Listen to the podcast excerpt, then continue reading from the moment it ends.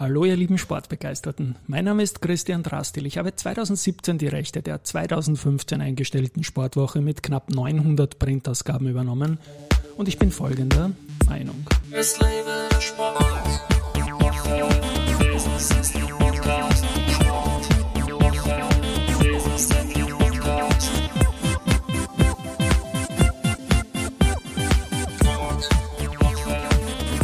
Herzlich willkommen wieder zum Sportwoche Business Athlete Podcast. Mein heutiger Gast ist Sandrina Illes, die von 2017 bis 2021 durchgehend Führende im Duathlon World Ranking war und 2018 Weltmeisterin in diesem Sport. Servus Sandrina und herzlich willkommen bei mir im Studio. Danke für die Einladung. Und du bist ja gleich mit dem Rad gekommen, was ja auch irgendwie eine Duathlon-Facette ist. Ja, plaudern wir mal Karriere, Werdegang, sportliche Karriere. Du hast auf deiner Homepage, die ich sehr empfehlen kann und dann auch verlinken werde, selbst geschrieben, dass du spät begonnen hast. Was heißt das jetzt in Zahlen, in Worten und wie ist es bei dir losgegangen? Ja, mit dem Duathlon habe ich so richtig ernsthaft dann Ende 2014 ähm, begonnen, weil 2015 dann die Heimeuropameisterschaft in Oberösterreich in Weiher war. Mhm.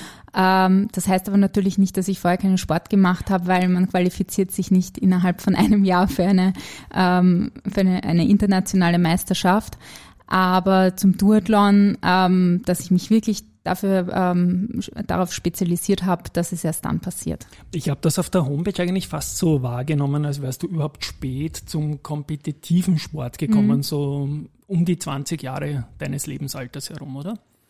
Das stimmt. Ähm, ich war halt nie in einem Verein. Also ich war halt einfach in der Schule und bin, bin halt auch gelaufen in, in der Freizeit und bin da eigentlich auch nie irgendwie jetzt so aufgefallen, dass man gesagt hätte, okay, ähm, die, die muss jetzt irgendwie zur Leichtathletik, äh, was sicher auch Vorteile hatte. Also ich habe sehr viel intrinsische Motivation dann ähm, auch mitgebracht und ähm, konnte mein Studium abschließen, bevor ich dann auch wirklich äh, zum Leistungssport gekommen bin. Also es hat, hat alles Vor- und Nachteile. Und du hast ja auf deiner Homepage auch geschrieben, dass Inspiration der Herr Papa in der Familie da war. Was hat dich da inspiriert und was hat er gemacht?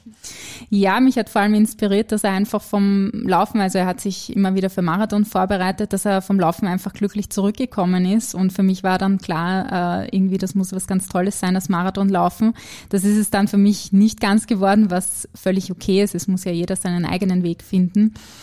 Aber ähm, prinzipiell gab es da schon einmal so, so eine Anknüpfung in der Familie. Mhm. Es ist ja so, dass Marathon, da braucht man auch einiges schon in den Beinen an Kilometern und ja eher nicht die ganz jungen Leute. Und wenn ich zuerst gesagt habe, du hast spät angefangen, 20 ist ja ein junges Alter, aber für dein Leistungsvermögen ist es einfach spät. Mhm. Wann hast du dann erkannt, äh, nach deinen ersten äh, Bewerben, die du gemacht hast, hey Sandrina, da geht was? Ich kann das gar nicht so, so an einem bestimmten äh, Zeitpunkt festmachen. Also wir sind in der Schule schon immer wieder beim Frauenlauf mitgelaufen und da habe ich schon gesehen, dass ich eigentlich mit, mit sehr, sehr wenig Training, also ein paar Mal ein bisschen laufen gehen vorher, eigentlich ganz gute äh, Zeiten laufen kann. Ich war aber halt körperlich auch sehr spät entwickelt, also dadurch ist es vielleicht auch gar nicht so ähm, auffällig gewesen. Ich war nicht im Verein. Ähm, also das, das ist dann erst eigentlich nach und nach klar geworden, als ich gemerkt habe, okay, ähm, ich, ich laufe eigentlich Zeiten, wo man auch bei Staatsmeisterschaften zum Beispiel mitmachen kann. Und das, das war dann eigentlich erst so in den 20ern.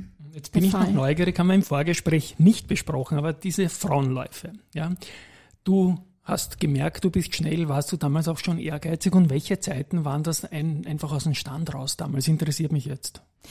Ähm, ja, also ich, ich bin, glaube ich, mit, mit kaum Training war das schnellste eine 22er Zeit, mhm, die ich gelaufen die fünf, bin, ja. auf die 5, ja. ja. Ähm, und, und äh, dazu muss man sagen, da war ich auch noch lange nicht ausgewachsen ja, und es hat mir einfach irrsinnig schnell, ja. Spaß gemacht und weil du gefragt hast, ob ich ehrgeizig war, also das äh, war bei mir wahrscheinlich immer das größere Problem, äh, dass ich, dass ich dann einfach das mit der Einteilung nicht so gut hinbekommen habe, weil wenn man jetzt im, im Training nicht, äh, nicht rausfindet, wie schnell man eigentlich so einen Fünfer laufen kann, dann läuft man ihn natürlich viel, viel äh, zu schnell an und das geht dann nicht ganz so gut. Aber ähm, ich habe den Spaß halt trotzdem nicht verloren. Im Gegenteil, also gerade die Wettkämpfe sind bis heute das, was mich wirklich sehr zum Training motiviert. Also ich bin nicht die Sportlerin, die jetzt sagt, ähm, ich, ich trainiere des Trainings wegen, sondern ich trainiere eigentlich nur für die Wettkämpfe. Und du hattest ja in jungen Jahren auch etliche Verletzungen, hast du selber geschrieben, die, die dich zurückgeworfen haben. Mhm. Und dann hat dich das Ganze in Richtung Triathlon getrieben. Auch da ein paar Worte dazu. Wieso ist man nach Verletzungen ähm, beim Triathlon gut aufgehoben? Oder vielleicht, wieso war das bei dir so? Mhm. Also prinzipiell war bei mir sicher das Problem, also vor allem bevor ich dann mein, mein Studium, was ja auch in, in Richtung Bewegungsanalyse geht, ähm, also dass, dass ich, dass ich davor einfach praktisch kein Know-how hatte. Also ich habe alle Fehler, die man machen kann, einfach selber ausprobiert. Ist aus heutiger Sicht einerseits schade. Andererseits ist es wahrscheinlich auch so, wenn man Fehler selber macht, dass man noch mehr daraus lernt und die Zusammenhänge versteht, als wenn man es einfach nur vermittelt bekommt von außen. Und ich habe dann einfach gemerkt, dass dieses äh, nur Laufen für mich nicht funktioniert und habe mich dann umgeschaut und es ist halt klassisch, dass man, wenn man eine Verletzung beim Laufen hat, dass man schwimmen geht, ja. äh, dass man Radfahren geht und ähm, aus meiner Wahrnehmung heraus ist damals der Triathlon gerade so im Wachsen begriffen gewesen. Und ich habe mir dann gedacht, okay, dann machst du mal so eine, einen Sprint-Triathlon auf der Donauinsel mit. Ähm, und es hat mir dann eigentlich sehr, sehr gut gefallen. Damals noch mit dem Mountainbike. Also es war wirklich alles auf absolutem Einsteiger-Breitensportniveau. Ähm, aber es hat mir eben geholfen, auch andere Sportarten zu trainieren und nicht so äh, die hohen Laufumfänge zu haben. Du hast ja dann auch in Rot und in Klagenfurt in deinen frühen 20er Jahren, wenn ich das mal so mhm. sagen darf, tolle Leistungen geliefert und hast auch seinen Slot für Hawaii gewonnen, den damals aber nicht angenommen. Ja. Weil es doch sauteuer alles, die Geschichte, und das muss ja. man auch logistisch unterbringen in einem Leben einmal. Ne? Ja. ja. Gratulation meine liebe Schwester, die nimmt ihn heuer an, den, den Slot, und ich wünsche dir alles Gute. Ja, ja. genau. Ähm, ja, also ich habe da auch überhaupt nicht damit gerechnet. Äh, man muss dazu sagen, in der W18 damals äh, war das natürlich auch relativ einfach. Also ähm, da gab es halt einen Slot, aber natürlich hat man jetzt nicht die äh, Konkurrenz, die man vielleicht in der W30 hatte oder in der W25 ja, ähm, gehabt.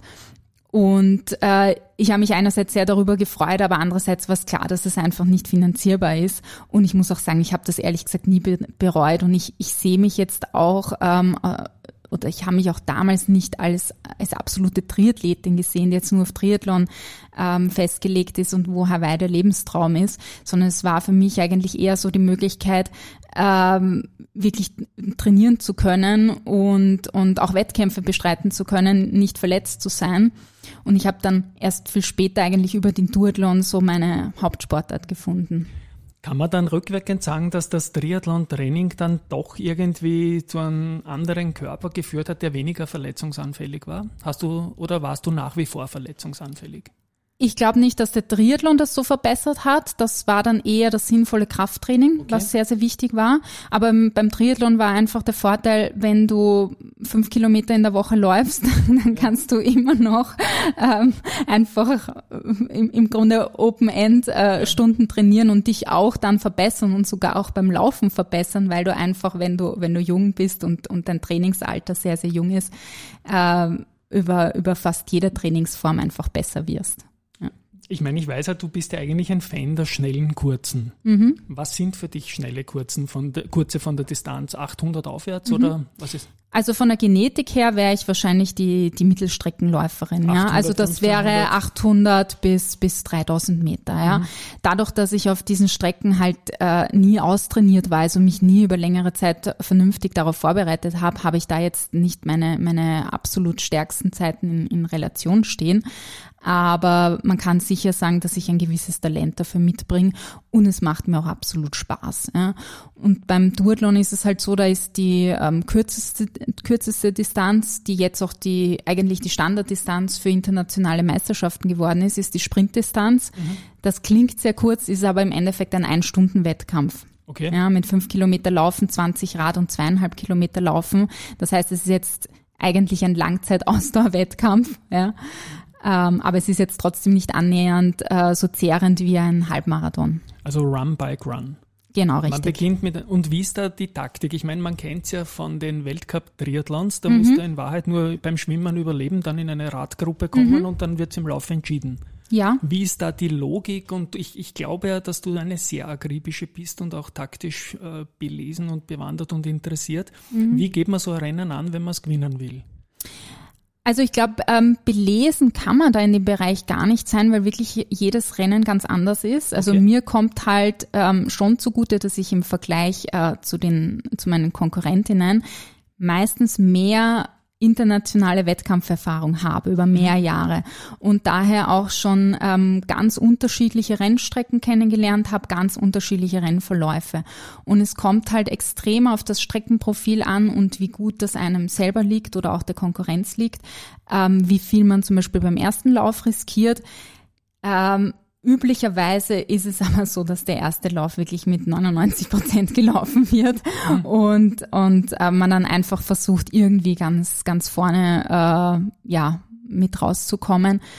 Und mm. bist du eine bessere Läuferin oder Radfahrerin? Ich bin definitiv eine bessere Läuferin.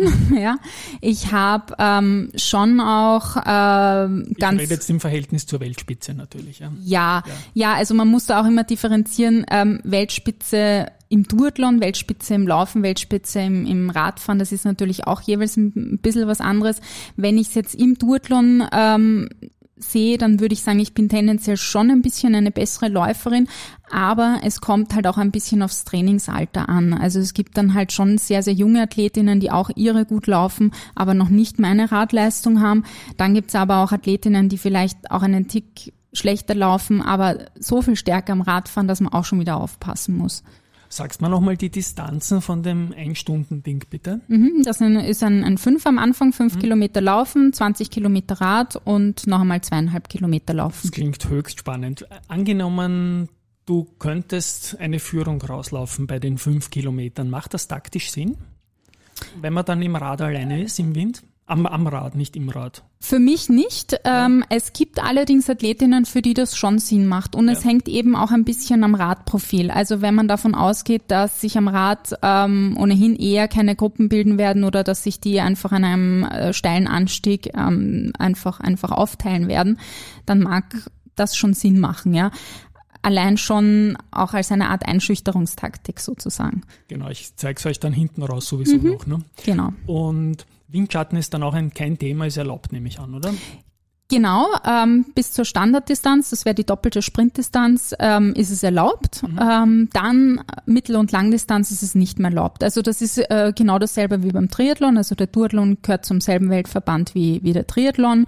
Und das, was wir jetzt ähm, bei Olympia im Triathlon sehen, dasselbe Format äh, gibt es eben in, in meinen kürzeren Duathlon-Rennen. Mhm.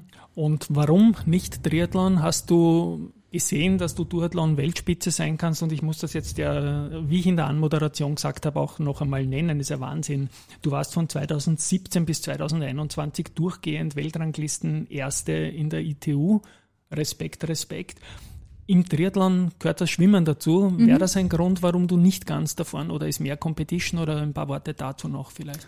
Also es wäre nicht nur der Grund, es ist tatsächlich der Grund. Okay. Also ähm, das, äh, also im, im Duathlon, die, die Sportart an sich, da ist einfach der Laufanteil in Relation zum Radfahren ein bisschen höher. Das heißt, es kommt mir als stärkere Läuferin gut entgegen.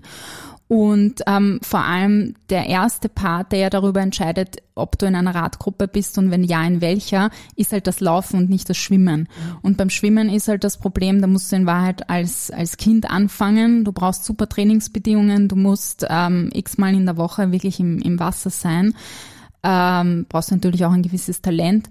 Und ähm, diese Voraussetzungen, die, die fehlen mir halt einfach. Und ich habe gemerkt, okay, im, im äh, Duathlon kann ich halt in der Weltspitze äh, mitmischen und im, im Triathlon geht das halt einfach nicht. Ja. Jetzt hast du uns die kürzeste Strecke verraten. Verrätst mal auch die längste, bitte. Das, das wäre äh, der Powerman Zofingen. Das mhm. ist immer wieder ähm, die Weltmeisterschaft auf der Langdistanz. Das ist halt insgesamt dann ähm, eigentlich ein, ein Wettkampf fast, fast wie ein Ironman. Also man, mhm. man hat halt insgesamt ungefähr eine Marathondistanz zu laufen, aber mit Höhenmetern. Und, und das Radfahren ist halt auch sehr, sehr mhm. hügelig, bergig. Okay.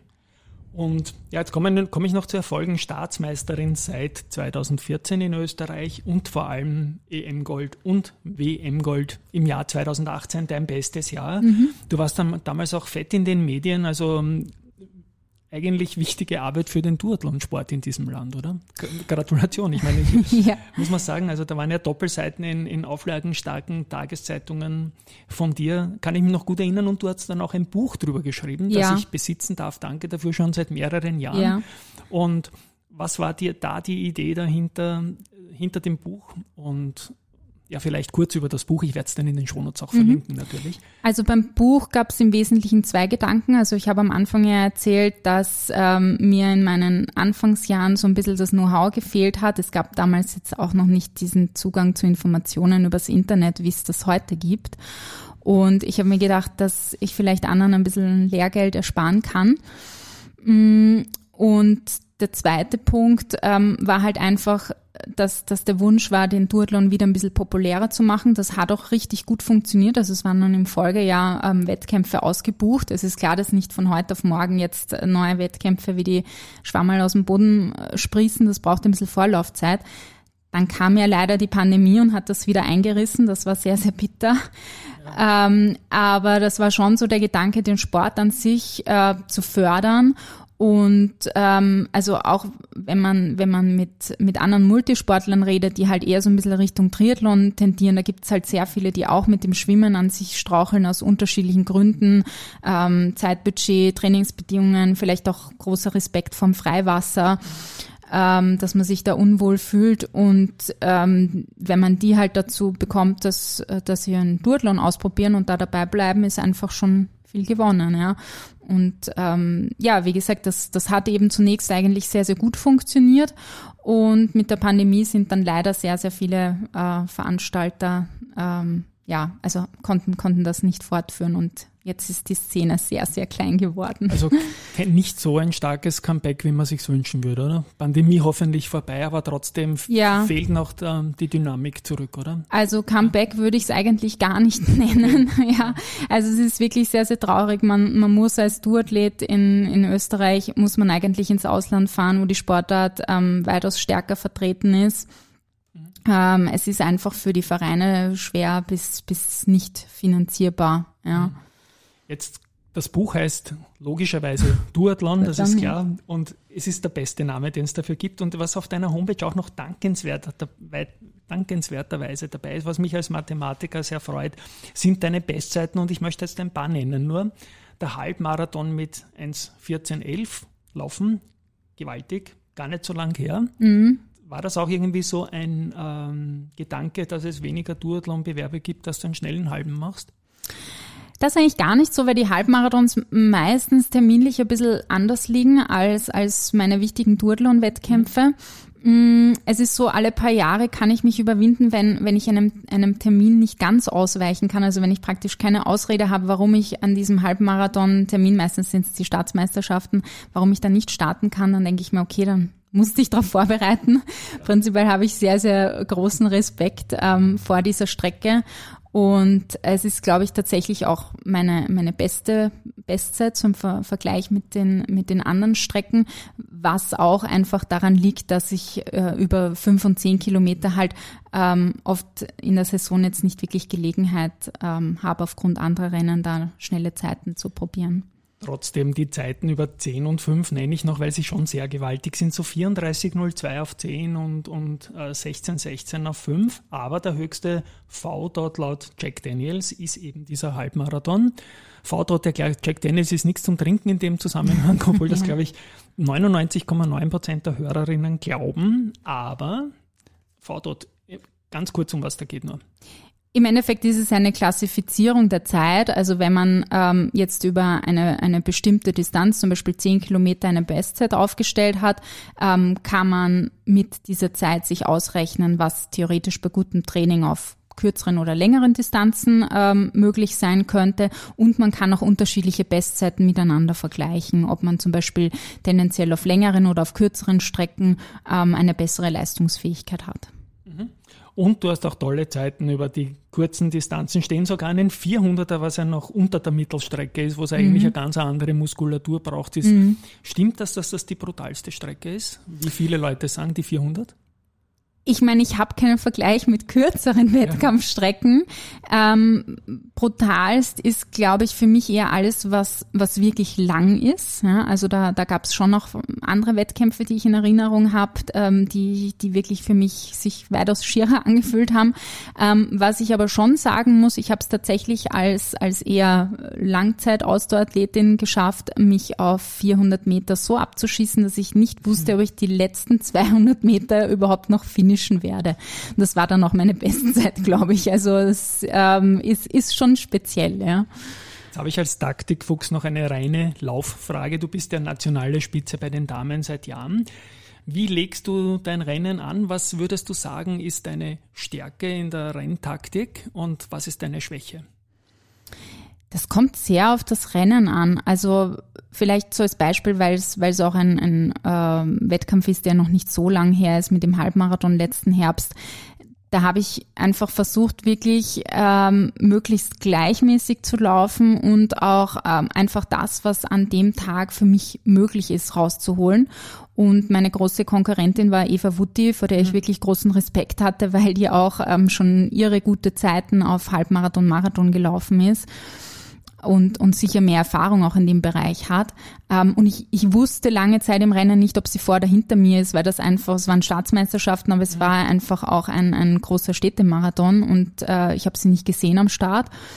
Und ich bin mein eigenes Rennen gelaufen, habe dann irgendwann so eine kleine ähm, Gruppe gehabt, die mit mir gelaufen ist. Und irgendwann, es war ungefähr bei der Hälfte, sehe ich die Eva vor mir. Und da war halt natürlich die, also weiß nicht, ob man es Taktik nennen kann, aber das, das Bestreben, sie einzuholen und dann auch so zu überholen, dass sie sich nicht dranhängen kann. Ähm, aber man muss halt bei so einer langen Strecke schon auch wirklich vernünftig bleiben und kann nicht sagen, da ist jetzt meine Konkurrentin, die überhole ich jetzt einfach so halb im Sprint, weil ähm, wenn das bei der Hälfte ist, dann, dann wirst du halt nachher sehr brutal eingehen. Also ähm, das ist eigentlich eher ein Punkt, der so ein bisschen immer meine Schwäche war, dass ich, dass ich vernünftig laufe, nicht so schnell loslaufe, mir das gut einteile und ich meine, das macht jetzt vielleicht so ein bisschen das Alter, Trainingsalter oder die Wettkampferfahrung, dass das deutlich besser geworden ist. Spannend, spannend. Ja, das Rausschießen hast du ja zuerst auch erwähnt in einem ja. anderen Zusammenhang. Und man kann auch ähm, als Hobbyläuferin, Hobbyläufer von dir profitieren. Du bietest einiges an ähm, für, für Leute, die gern mit dir drinnen Bewegungsanalysen, Gang, Laufanalyse, auch da bitte dein Angebot. Auf der Homepage findet man einiges, werde ich dann mhm. verlinken, aber bitte in eigenen Worten. Also mein, mein großes Steckenpferd ist eigentlich die, die Biomechanik.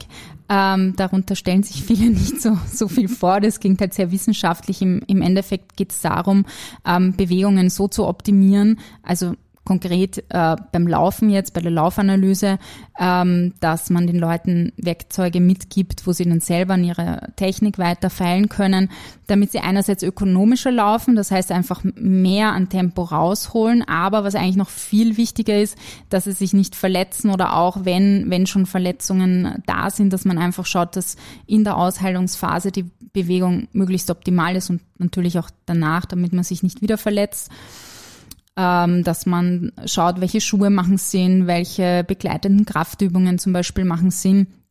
Also eigentlich alles Punkte, ähm, die mir in meinen Anfängen sehr, sehr geholfen hätten ähm, und die ich mir dann nach und nach auch im Studium einfach selbst ähm, erarbeitet habe. Mhm. Und, und das, das macht mir auf alle Fälle sehr, sehr viel Freude, das äh, anderen vermitteln zu können, dieses gesund bleiben beim Laufen. Und das vom Einsteigerin Einsteiger bis zum ambitionierten der gern mit dir Tempoläufe auch macht? Also am einfachsten ist es wirklich als kompletter Laufanfänger, ähm, gerade wenn man noch gar nicht lang durchlaufen kann, also wenn man eine Minute traben äh, kann und, und dann eine Minute äh, gehen muss, dann ist es eigentlich noch am aller einfachsten an der Technik zu arbeiten, weil sie noch nicht so stark äh, automatisiert ist und weil man auch noch nicht so weit läuft. Besonders schwierig ist es, wenn ich wirklich im, in, in den absoluten Umfang Wochen vor einem Marathon zum Beispiel bin. Ja. Auch im Breitensportbereich wird oft 100 Kilometer oder, oder mehr gelaufen. Und ähm, ich muss halt einfach einen gewissen Prozentsatz ähm, meiner Laufkilometer nach und nach ähm, in einer verbesserten Technik laufen, damit sich das automatisiert. Und das ist für den Einsteiger für, einfach viel, viel einfacher.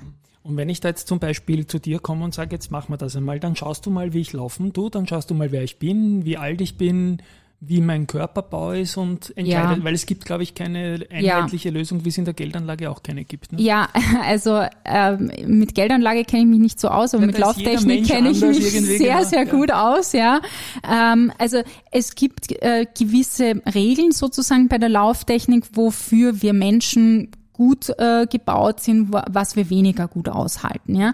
Dann gibt's aber natürlich individuelle Unterschiede. Es hat nicht jeder denselben Körperbau, also Anthropometrie nennt man das, das heißt ähm, die Hebelverhältnisse im Körper. Der eine hat einen längeren Oberschenkel, der andere einen, einen längeren Unterschenkel, äh, ist insgesamt größer, kleiner. Also da gibt's jeg jegliche Variation. Ich möchte kurz ins Wort fallen. Mich fasziniert das ja vor allem beim Marathon so, sowohl bei den Damen als auch bei den Herren. Es gibt diese nicht despektierlich gemeint Schlachse, mhm. die urlangen, dünnen, die mit extremer Vorlage laufen.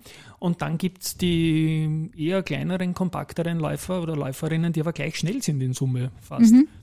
Gibt es da irgendwie, die eher wie so ein Duracell-Hase laufen, ohne jetzt Werbung zu machen? Ja, ja? Ähm, also Prinzipiell ist es so, dass man für die absolute Schnelligkeit schon eine gewisse Größe braucht. Das heißt, im Mittelstreckenbereich ähm, sind die Läufer dann tendenziell ein bisschen größer auch ja. jetzt als am Marathon. Am Marathon hat ein bisschen eine kleinere Größe halt schon noch den Vorteil, dass ich ähm, weniger Gewicht mitschleppen muss, ja, ähm, weniger auch, Wind auch, oder? Ähm, genau, ähm, wen, weniger Luftwiderstand. Ähm, dann, dann ist es halt einfach so, dass, dass diese Limitierung über die Frequenz, die ich laufen kann, äh, Frequenz versus Schrittlänge, ja, ähm, das habe ich am Marathon weniger. Ja, also bei der Mittelstrecke brauche ich halt einfach irgendwann auch die, die Schrittlänge im, im Weltklassebereich jetzt, ja. Ähm, ich habe auch im Verhältnis zu meiner Körpermasse eine größere Oberfläche, wenn ich insgesamt klein und zierlich bin. Ja? Also große, massige Menschen haben dann halt vor allem ähm, bei hohen Temperaturen ähm, tendenziell mehr Probleme. Aber das heißt im Umkehrschluss nicht, dass ein großer Läufer nicht auch einen sehr, sehr, sehr guten Marathon laufen kann, weil wir haben ja alle eine, eine andere äh, ähm, andere Genetik, andere, andere Stärken, Schwächen und vieles ist einfach auch kompensierbar. Ja. Machst du nur Solo-Sportlerinnen, Sportler, Kunden oder Kundinnen oder auch Trainingsgruppen? Ähm, also jetzt bei der, bei der Laufanalyse ist es so, dass es sich anbietet, dass man wirklich ein 1 zu 1 Training macht. Ähm, aus, aus vielen Gründen. Also ähm, zum einen, wenn zwei Leute mit Knieschmerzen kommen, hat das ähm, ja, fast nie die, dieselben Ursachen. Ja, ähm, dann hat jeder eine, einfach eine, eine andere Lernkurve oder reagiert auf andere Bilder. Also es, es, es ist halt wirklich sehr individuell. Ja. Ähm, was man schon machen kann, ähm, sind Trainingsgruppen zum Beispiel für Intensitätstrainings, äh, Bahntrainings ähm, auf der Laufbahn das macht einfach mehr Spaß in der Gruppe und, und man kann sich auch selber besser quälen, wenn man sieht, dass sich andere quälen. Und das ist für mich auch so, wenn Läufer mitlaufen, die wesentlich schwächer sind als ich, ja, ähm, dann ist das für mich trotzdem sehr, sehr motivierend, weil man am gleichen Tag, zur gleichen Zeit am gleichen Ort ist und eigentlich das gleiche Ziel hat. Und es ist unerheblich, ob jemand ähm, drei, vier, fünf oder, oder sieben Minuten am Kilometer läuft. Wunderbar. Wie man dich erreichen kann, wie gesagt, das werden in den Shownotes verlinkt sein und auch der Link zum Buch. Abschließende Frage noch. Eigene sportliche Ziele jetzt und aktuell. Fit bist du? Mhm. Oder ja. Verletzung, irgendwas? Nein, oder? Nein, also ich habe jetzt dieses Jahr sehr, sehr aufs Laufen gesetzt, eben weil ich nicht verletzt bin, weil das mit dem Halbmarathon letztes Jahr sehr, sehr gut geklappt hat. Ähm, und weil es natürlich immer ein, ein gewisser Puffer ist, sage ich einmal, beim, beim Duathlon, wenn man mehr Laufstärke mitbringt. Es führt natürlich dazu, dass tendenziell die Radleistung so ein bisschen angeknabbert wird. Ähm, ist jetzt für mich in dem Fall nicht so dramatisch. Gefahren. Das war doch super trainingssicher, oder? Vier, vier Kilometer am Donaukanal okay, rollen, genau. ja. weiß ich nicht, ja. das, das vielleicht nicht unbedingt, aber die, die wichtigsten Wettkämpfe dieses Jahr sind für mich jetzt auch schon vorbei. Also die, die Weltmeisterschaft, die war schon Ende April. Und ähm, ich werde mich jetzt vor allem noch auf zwei hoffentlich schnelle Zehner ähm, dieses Jahr vorbereiten, Staatsmeisterschaften auf der Bahn und Meisterschaften auf der Straße. Ein Duathlon in Frankreich steht noch an.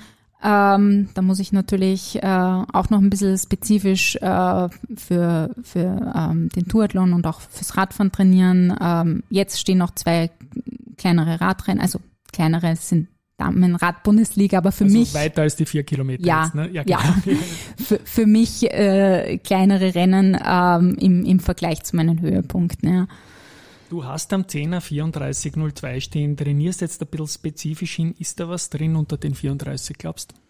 Schwierige Frage, ich weiß, weil. Das kommt sehr auf den Rennverlauf an. Also, ähm, ja. also es, ja. es ist halt einfach so, also äh, auf der auf der Bahn ist es ja ein, ein Women-Only-Rennen. Also das heißt, ähm, man ist eigentlich davon äh, darauf angewiesen, dass eine andere Dame eine, eine ähnliche, also nicht zu schnelle Zeit, ähm, aber eine, eine ähnliche Zeit läuft, damit man wirklich selber eine gute Zeit laufen kann. Ja. Äh, das ist jetzt nicht so wahrscheinlich, ähm, das, aber vielleicht, also vielleicht passt es zufälligerweise auch, auch gerade. Auf der Straße ist es ein bisschen einfacher, ähm, weil man da äh, ja auch einfach äh, leichter Gruppen findet. Also mhm kommt doch immer auf die Strecke an, kommt vor allem sehr aufs Wetter an. Ja. Wetter, Wind, Gruppenbildung. Ja, eine spannende Karriere. Ich spiele meine Abspannmusik. Du machst mit mir sogar noch einen Plauderlauf. Ich bin dir dankbar. Ich bin ein bisschen angeschlagen, deswegen bitte keine Laufanalyse, weil meine Schulter hängt ein bisschen runter. Es ist die beste Homepage, die ich bis jetzt von irgendeinem Gast von mir gesehen habe. Da steht unglaublich viel drauf. Respekt auch dafür und alles Gute für deine weiteren sportlichen Pläne. An euch da draußen, tschüss einmal von meiner Seite. Vielen lieben Dank. Tschüss und Baba. Podcast.